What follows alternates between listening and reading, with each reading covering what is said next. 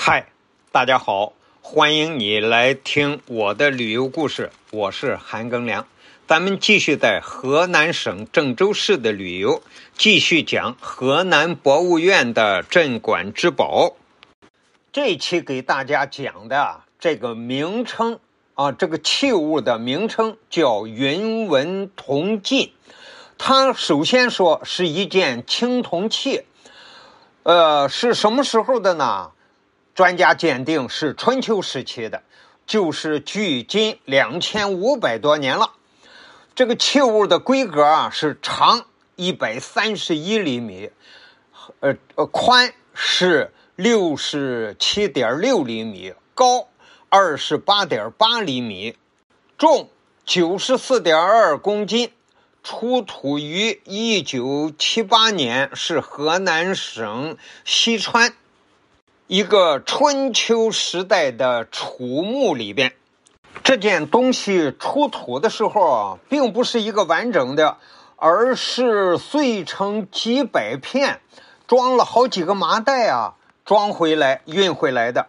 后来呢，河南博物院的技师啊，领着徒弟们花了四年的时间把它修复了。当时啊，光是修复这件云纹铜镜的花费啊，就花了四万多元。你想，一九七零年代的时候的四万块钱，比现在四十万都贵。这个云纹铜镜修复好之后呢，还没来得及放在河南博物馆展出啊，就拉到美国展出去了。在美国的展出啊非常成功，美国人啊非常喜欢看这一件东西，认为啊这简直是不可想象，怎么中国人两千五百年前能造出这么精致的一件青铜器来？结果回国之后啊，把这个东西刚在北京下了飞机啊，中国的国家博物馆就想把这个东西留在北京国博里边。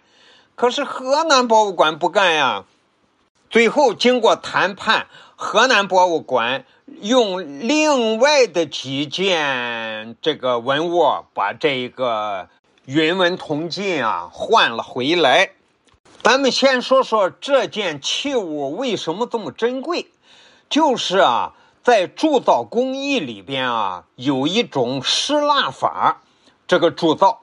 那么，在这件器物没有出土之前呢，呃，是印度出土的石蜡法的这个铜器啊，哎，是最古老的，所以国际上史学界就认认为啊，石蜡法这个铸造工艺啊是印度人发明的。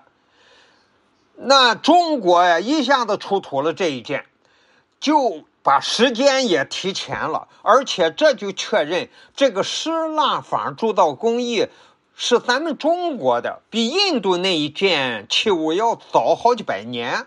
所以这个器物的珍贵就在这儿，它是改写了历史，把石蜡法铸造工艺的老祖宗原来认为是印度人，现在成为了中国人。以前说中国石蜡法铸造的那些器物呀，是跟印度学的。那么现在有了这一件云纹铜镜呢，就证明不是跟印度学的，是我们的祖先呃首先发明的。这个器物它为什么叫个镜呢？是周朝人给命名的这个名字。周朝人啊认为商朝灭亡啊就是喝酒喝的，所以。周朝人也喝酒呀，就把这么一个喝酒的这么个台案，就是皇上比如要要喝酒，让大臣喝酒，就这么个台案子，让上面放上酒啊、酒器啊，大家在这上面喝酒啊。哎，你要把这个东西命名为禁，是禁酒的意思啊。你喝可以啊，你要喝的呃要有量。你不能喝过了，把国家都喝丢了。这件器物这么珍贵，所以也是咱们中国首批禁止出国展览的文物。这个云纹铜镜啊，像是个床，你比床床短呀。呃，你说是个案子吧，它又比一般的案子宽。它顶上这个面是平的，但是整个这个四圈啊有十二条怪兽，有的说它是龙，有的说它是虎。大部分人还是认为是呃龙吧。呃，我说这个人是专家啊，不是咱们老百姓。它这个高级在哪里啊？它是个中空的。而且啊，一共有五层结构，是在这个侧壁不到五厘米的厚度当中啊，有五层结构。这十二个神兽的这个上边呢，有十二个交口，就是要把这个青铜烧成液体往里浇嘛，做了模子嘛。而这个进的。刚才说上边是十二条龙形的怪兽啊，呃，前后就个长边各四条，这个短边啊各两条，这个近的下边就是托起它来的，也有十二条怪兽。呃，像虎，专家说像虎，反正我是仔细看也看不出像龙来，也看不出像虎来。而最后专家说像龙像虎都无所谓，这件器物是证明了咱们中国的一个青铜器，呃，石蜡法的浇浇筑形式的这么一个呃证明就行了，好吧？就讲到这儿，感谢你的收听，咱们下集再见。